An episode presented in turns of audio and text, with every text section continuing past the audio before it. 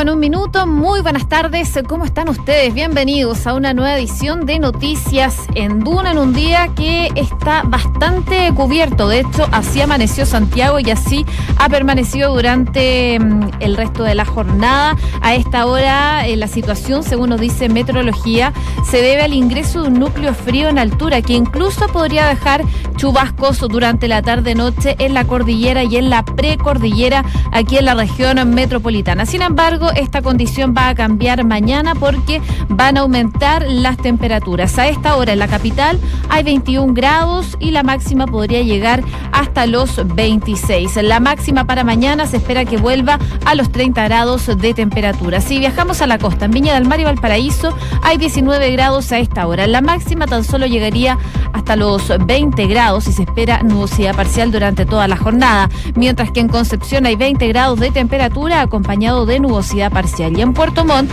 parcialmente despejado, 18 grados a esta hora y la máxima llegaría hasta los 21 grados de temperatura. Hay varias informaciones eh, que vamos a estar revisando el día de hoy, por ejemplo, esta esperada cita del eh, Papa Francisco en el Vaticano con los integrantes de la Conferencia Episcopal de Chile, que está encabezada por el cardenal Ricardo Ezzati. Esta delegación debía exponer, entre otras cosas, las medidas que ha tomado hasta ahora la Iglesia Católica chilena ante las denuncias de abusos sexuales cometidos por miembros del clero.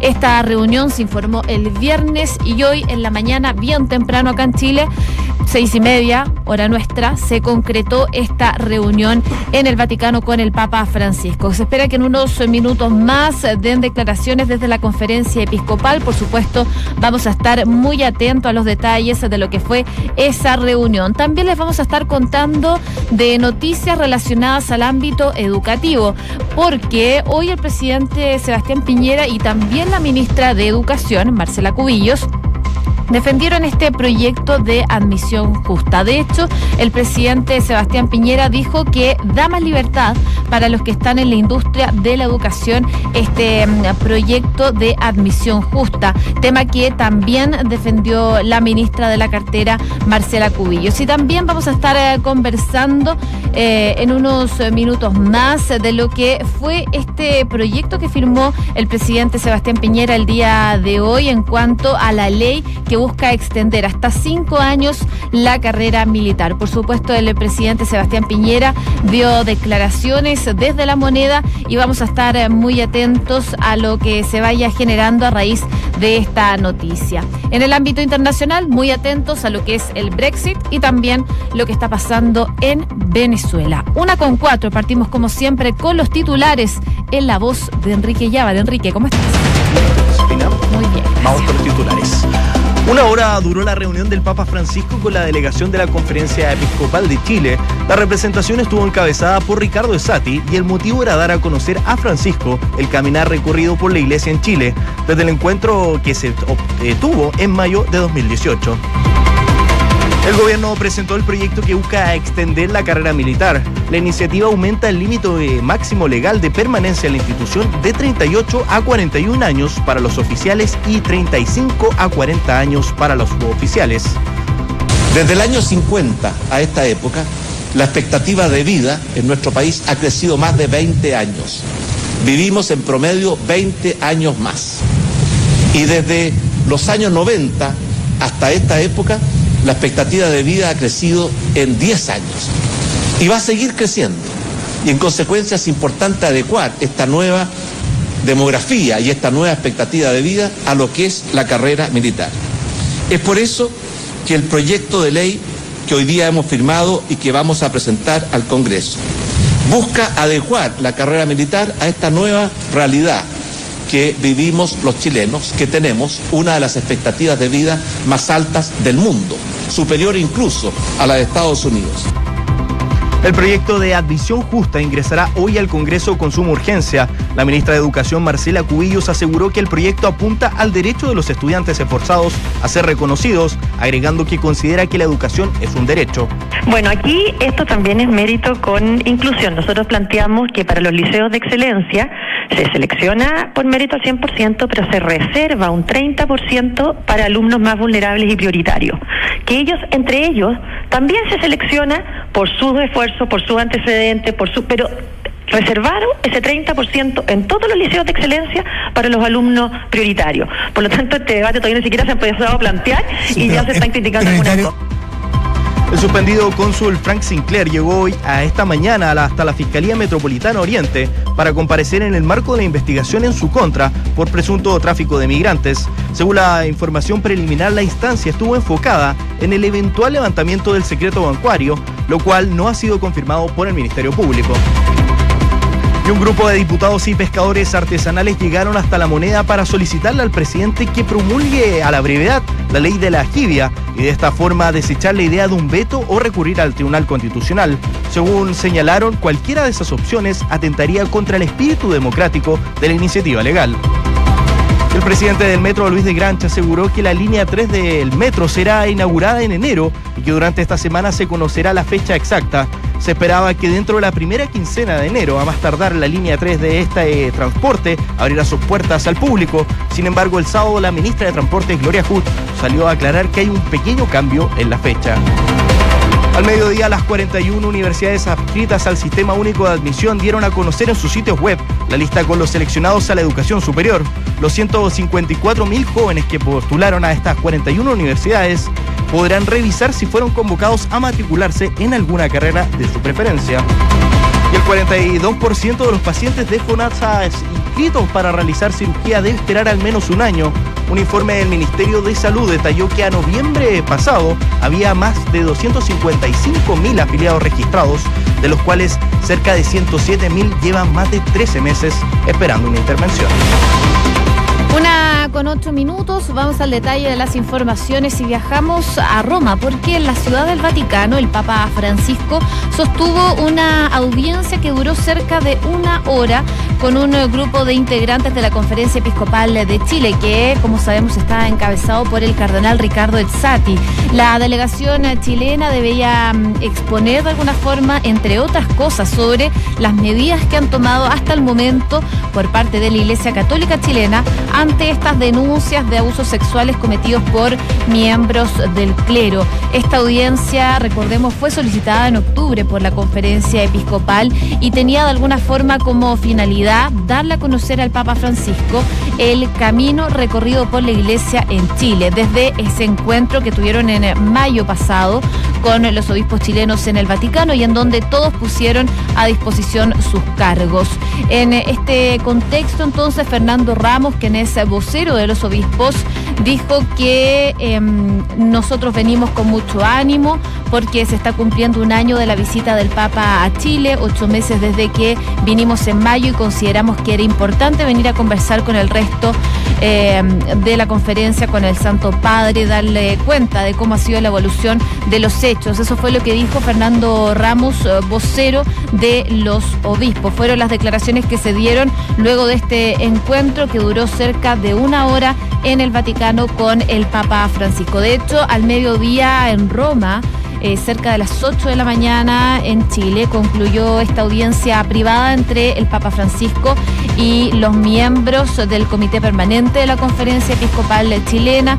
Este encuentro, como sabemos, eh, fue solicitado por los obispos nacionales en noviembre pasado y en esta cita eh, no solo participó el cardenal Ricardo Esati, también lo hizo el obispo Santiago mm, Silva, quien es presidente de la conferencia, Fernando Ramos, René Rebolledo y Juan Ignacio González fueron los que participaron de la conferencia con el Papa Francisco. Escuchemos las declaraciones del obispo Ramos tras esta reunión.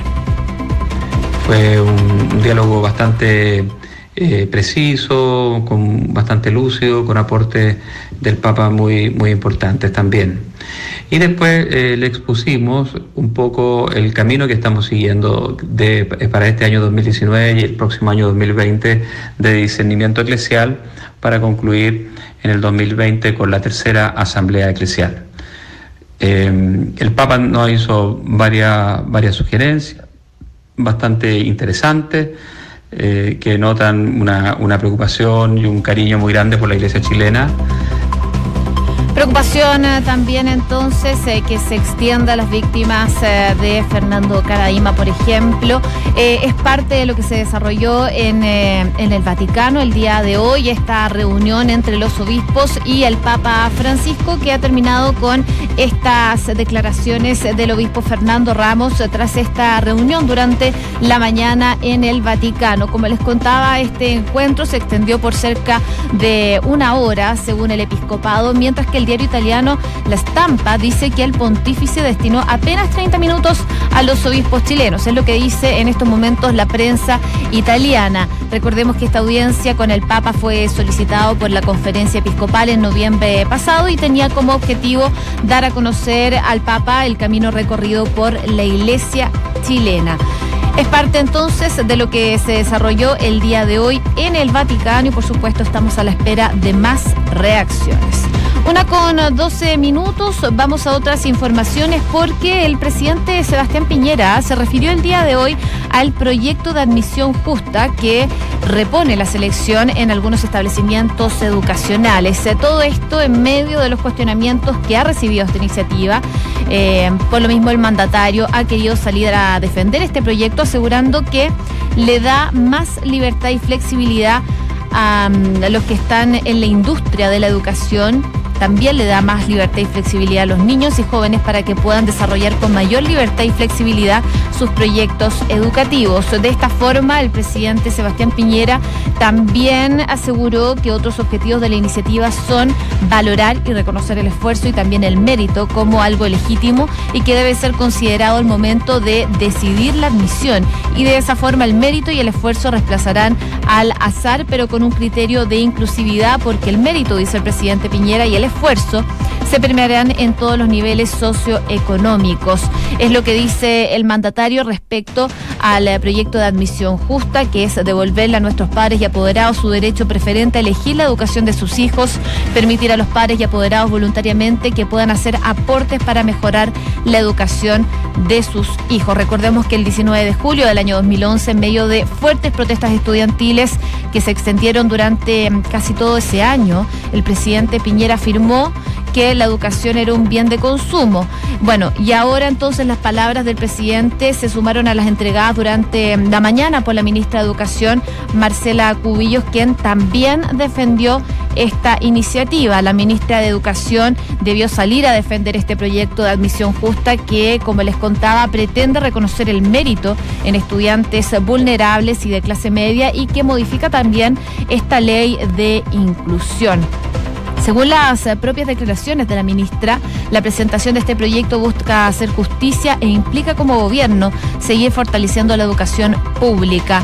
Estar eh, en contra de este conocimiento implica seguir defendiendo que solo los estudiantes de colegios particulares pagados puedan acceder a estos espacios. Incluso la titular de educación fue un poco más allá y criticó al gobierno anterior. Según las palabras de la ministra, dice avanzar en reconocer el mérito va a la par de mejorar la calidad Desgraciadamente esto quedó pendiente en el gobierno anterior porque el eje fue quitarle los patines a los niños que estaban yendo bien en la educación pública. Así entonces la ministra Marcela Cubillos precisó que hay un aspecto fundamental que se vuelve a defender, algo que quedó pendiente en esta ley de inclusión, que es el rol de los liceos emblemáticos, que llegan a 329 en todo Chile y que podrán seleccionar con un método objetivo por mérito. Y acá, dice la ministra, dejan el 30% reservado para los estudiantes prioritarios, el doble de lo que dice actualmente la ley. Recordar entonces que este proyecto va a ingresar el día de hoy al Congreso con suma urgencia, sin embargo su discusión... Eh, debería darse por lo menos en marzo. Así que vamos a estar a la espera de esta discusión por el proyecto de admisión justa que hoy día tanto el presidente Sebastián eh, Piñera como la ministra Cubillos salieron a defender. Una con 15 eh, minutos, vamos a otras informaciones porque para los estudiantes es muy importante el sistema de admisión y a partir de las 12 del día del día de hoy, por supuesto, las distintas casas de estudios adscritas al Consejo de Rectores eh, comunicaron los nombres de los seleccionados para el nuevo año académico.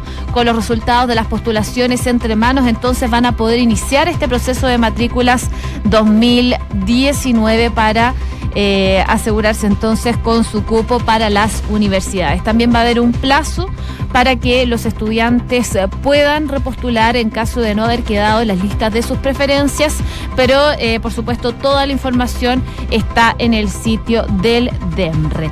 Y también contarles de un tema que dio a conocer hoy el presidente Sebastián Piñera, se trata de, de las Fuerzas Armadas, porque el eh, presidente firmó este proyecto de ley para extender cinco años la carrera militar.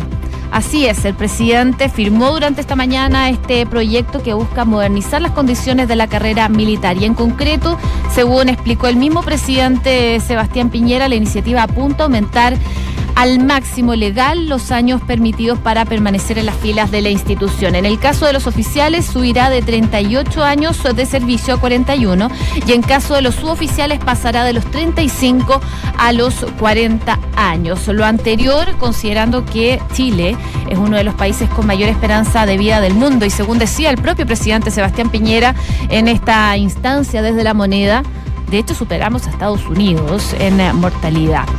El crecimiento, de hecho, ha sido bastante explosivo. En 1980 llegaban a los 69 años y de acuerdo a la Organización Mundial de la Salud, en 2017 alcanzó los 80 años en hombres y 85 años en mujeres. Por lo mismo, la propuesta del Ejecutivo considera subir eh, los 38 eh, años de servicio a 41 y en el caso, eso en el caso de oficiales, y en el caso de suboficiales pasará de 35 a los 40 años. Una con 18 minutos, revisamos noticias del mundo en la voz de Enrique Llave. Mike Pompeo se reunió con el rey de Arabia Saudita y el príncipe heredero a los que les pidió justicia por Yamal Khashoggi. El secretario de Estado conversó principalmente sobre el conflicto en Yemen, pero también indicó que los implicados en el crimen del periodista deben rendir cuentas. Y murió el alcalde de la ciudad polaca de Kansk tras ser apuñalado el domingo durante un acto. El agresor, un ex convicto de 27 años, tomó un micrófono tras el ataque y aseguró que quería vengarse por haber sido injustamente encarcelado y torturado. Los servicios de inteligencia venezolanos detuvieron al presidente del Parlamento, Juan Guaidó, y lo liberaron minutos después. Esto luego de que el viernes el político opositor se declarara presidente interino y pidiera el apoyo de los ciudadanos, las Fuerzas Armadas y la comunidad internacional para convocar a elecciones libres. El ministro español de Asuntos Exteriores, Josep Borrell, restó importancia al arresto del presidente de la Asamblea Nacional de Venezuela, el diputado opositor Juan Guaidó, por considerar que una detención de una hora quizás no quepa llamar la detención. Borrell dijo que más que preocuparse por este hecho, lo que preocupan son la vulneración de derechos en ese país. Y un avión de carga se estrelló en Irán con al menos 15 personas a bordo. Según medios locales, la aeronave golpeó una edificación después de que el piloto se equivocó de pista al este de Teherán. Una avalancha en un hotel de Suiza dejó el primer piso de este hotel bajo la nieve. Tres personas resultaron levemente heridas después de que una luz de 300 metros de ancho se abriera paso en el lugar. Funcionarios y personal de rescate trabajaron en el exclusivo Hotel Santis, ubicado en el paso montañés de Schwab, al este del país alpino. Una con 19 minutos, revisamos noticias del mundo, pero antes hay una alerta eh, en el ámbito internacional. Se trata de Nueva Jersey, porque un tirador activo fue reportado este lunes en Nueva Jersey, donde la policía acudió en gran número a una oficina de una empresa de correo sin confirmar si es que hay o no víctimas en ese lugar. El hecho ocurre en una propiedad de la firma UPS en el municipio de Logan, en Estados Unidos. Por su parte, la unidad contra el terrorismo de la Policía Estatal de Nueva York indicó que está monitoreando de cerca esta situación. De hecho, ya en un comunicado de la empresa se limitó a afirmar que están colaborando con las autoridades y que aún no se ha podido precisar la identidad de las personas que están involucradas en este hecho. Según dijeron también las autoridades, había 32 empleados en el lugar en el momento del llamado a emergencias. Está en marcha un operativo de evacuación, pero aún no se confirma si ya se logró poner a salvo a todos los trabajadores. Es una noticia en desarrollo que viene desde Nueva Jersey por una alerta. La policía responde a un tirador activo en una empresa de correos. Eh, por supuesto, les vamos a estar contando más informaciones porque no se sabe aún si hay víctimas producto de este ataque de un tirador en Nueva Jersey.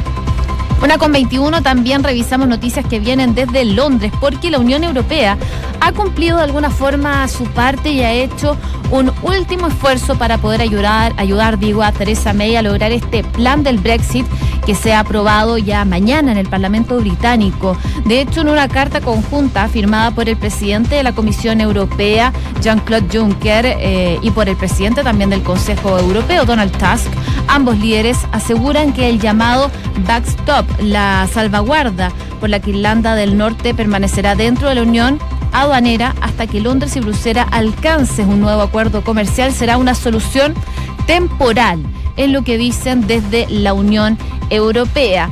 Esta situación se da previo a la votación del Brexit y si, pese a todos los intentos de May, el acuerdo de la Unión Europea no pasa este martes el filtro parlamentario, el Ejecutivo eh, va a disponer de tres días hábiles para poder presentar un plan alternativo. De hecho, el diario británico The Guardian informa este lunes de que la Unión Europea se prepara ya para retrasar el Brexit de la fecha prevista, que es, como sabemos, el 29 de marzo y que fue fijada en virtud del artículo 50 del Tratado de Lisboa hasta el próximo julio. La Unión Europea espera que las próximas semanas eh, que Londres le comunique la intención de extender la vigencia del artículo que establece un periodo de negociación de dos años desde el momento en que se comunicó esta intención británica de retirarse el 29 de marzo del año 2017. Comienza la cuenta regresiva, por supuesto desde Londres y desde la Unión Europea están muy preocupados y ya la Unión Europea le está asegurando a Theresa May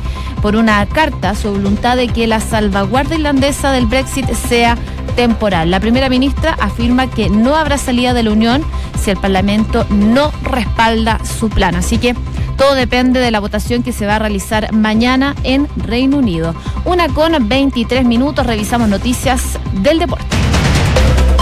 Chile venció a Uruguay y se coronó campeón del rugby semen de Viña del Mar. Los cóndores no tuvieron mayores complicaciones para aplastar por 31-7 a los teros, alzando la corona del certamen que se disputó en Reñaca. Y Andy Murray se despidió del abierto Australia en el que pudo ser su último partido. El británico cayó en primera ronda ante el español Roberto Bautista. Durante el encuentro el escocés sufrió reiteradas molestias en su cadera y fue ovacionado en varias ocasiones.